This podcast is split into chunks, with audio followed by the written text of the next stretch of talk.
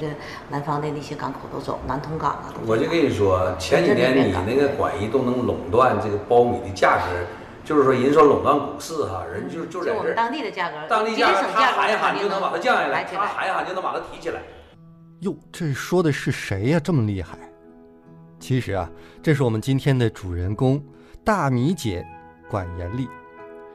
全国都知道，国内的大米最好的产区在东北，东北呢就要数我们吉林的大米尤为的好。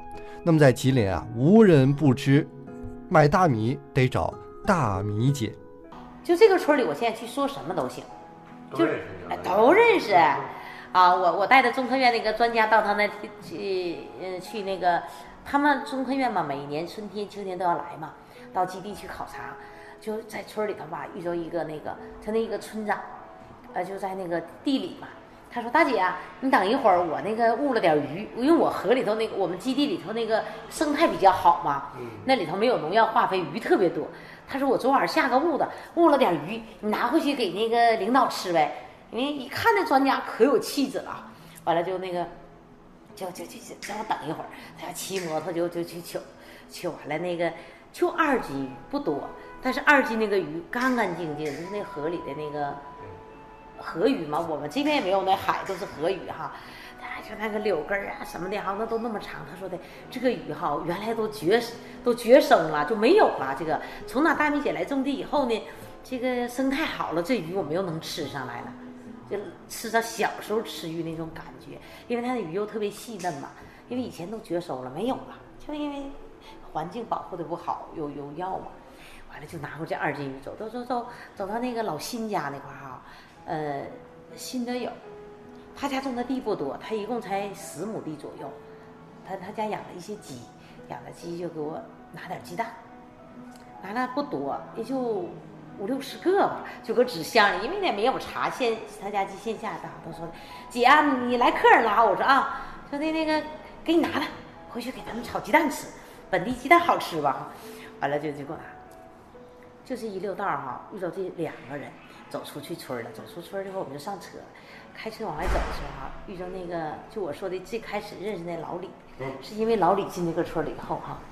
老李说的，大姐啊，正好采山菜，给你那个拿点山菜呗。他们没有人跟我叫名了，也没有叫管总的，基本都叫这个大米姐。完了，大米姐，那个这个山菜就这么一捆儿，是蕨菜，你回去炸点蘸酱吃呗。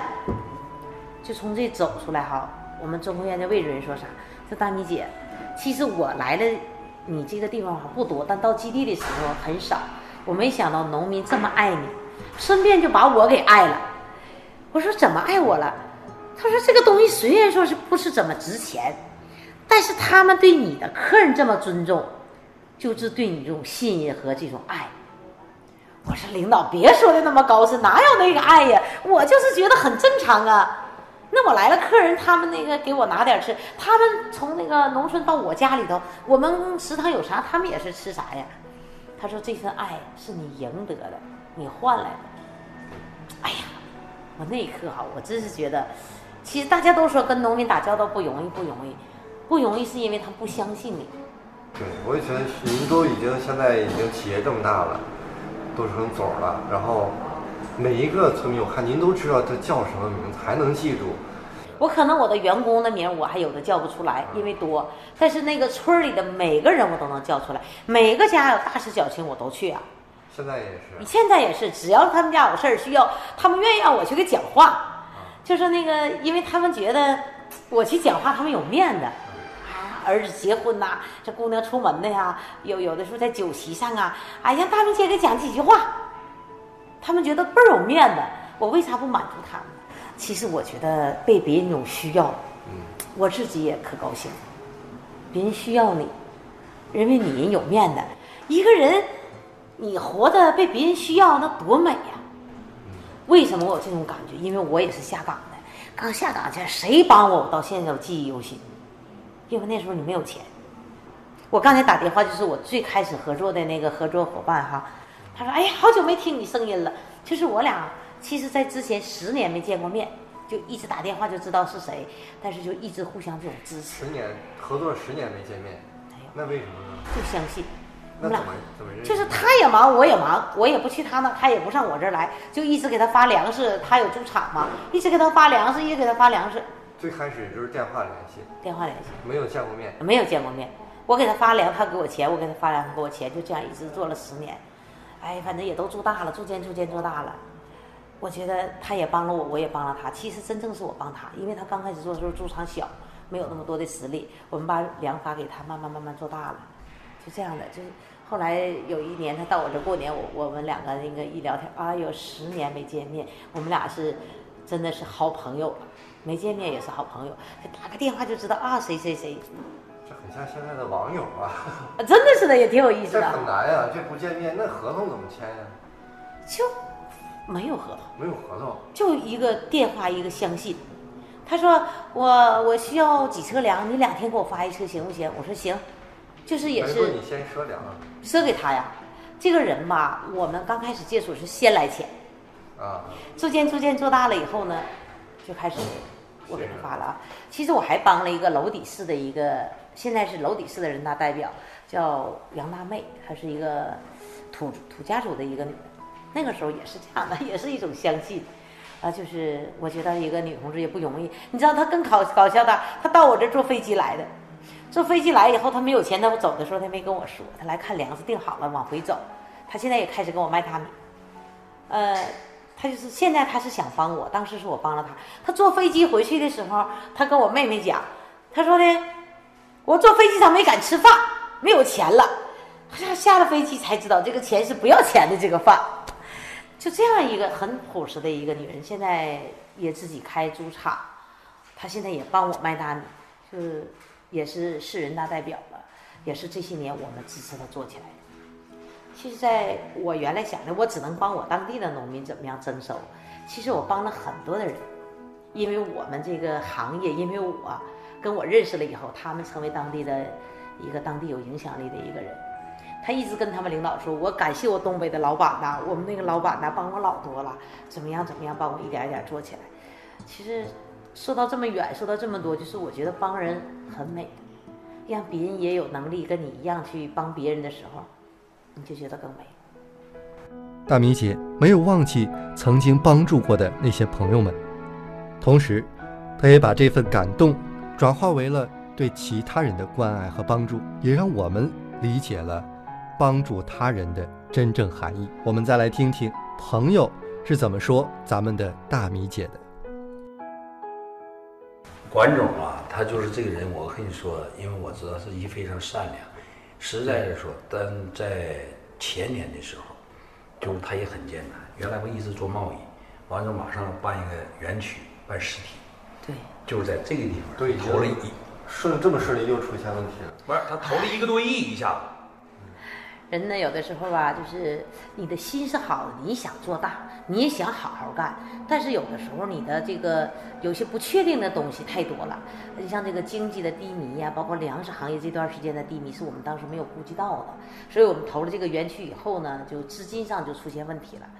呃，我们有一个县里领导说，我说的大米姐，你是我们见过的这些企业家里边儿最有斗志的人。你看你这么难，你还也有激情去干成这么多的事儿。其实我在他他我给你讲个故事。那年他挺了解我的这个大楼盖起来以后，就是那个时候真是，就是不是说外债，就是说咱的钱没有收回来之前，咱又要付一些人家给人工人还有建筑商这些钱的时候，那年，呃，差几天过年，我过来，我也是跟他干这活儿，有的时候研研究什么工程款什么的，他就跟我说一句话，大哥。那个我管你就能信的我，我不会差，就是工人一分钱。但今年遇到这个情况的时候，就是真是含着眼泪。原来是亿万富翁，完了夸拿出一亿投入这里头，就是外面那个把他的钱拿走的人还没回来。这个时候我跟你说，就是没有任何人来帮他支持的情况下，他依然在领着他这个团队这个党员，在春节联欢，在搞企业文化，嗯再加强他们的斗志，完了之后呢，再去研发过年我们的创新。后来等第二年的时候烧黄了的时候，他就开始做自己的品牌，就开始做大米姐。当年把大米姐的品牌就基本做起来，基本上不说家喻户晓，但是值得大米姐。你看，就是你采访的过程，我跟你说，他就是激情的时候都要掉眼泪。是的，所以你是今天呢，对他就是简短三十分钟和四十分钟通过他讲述。对，但我在他身边呢，现在有五年到六年，就是基本上就三天五天见一次面，以前就十多年这样。在他身上感受到两种，就是一般企业家做不到的。他是以这个诚信和善心去对待每一个用客户，他用善去对待农民，用诚去对待他的客户。在有过几次就是重大型的，比如说抗洪救灾，完了之后呢，出现就是一些什么病毒、埃博拉什么，他都主动的现身。这样呢，他还就是动员他们这有一个工会，还有一些就资助一些孩子啊上学的一些贫困老人。这样所以就是说呢，因为这些年他这样的付出，他的荣誉现在也很好，是吉林省三八妇女红旗手。呃，全国工会什么了？那个啊，五一巾帼标兵，巾帼标兵，我们我也是咱们省的优秀党员。其实就这些荣誉给了我以后，我觉得自己压力也挺大。为啥呢？人家给你这么多的荣誉，你得干啥去，对吧？后来我们今年七一的时候呢，我们党组织，我们党支部啊，做了一个决定，就是我们党支部有共有十一个党员，老的、年轻的都有，呃。这个做一件事儿，为什么要这么做？是因为那个我们家有个老党员，今年七十二了，呃，在我们这打经，他他说一句话让我们很感动。他说啥？他说咱呐，坚印了党，进了人家门槛，咱就得听人家的，党让干啥就得干啥。现在党不就说扶贫吗？那咱就去扶贫呗。你进了党这个门，你就是党的人儿。七十多岁了，非常非常的。话说的非常朴实。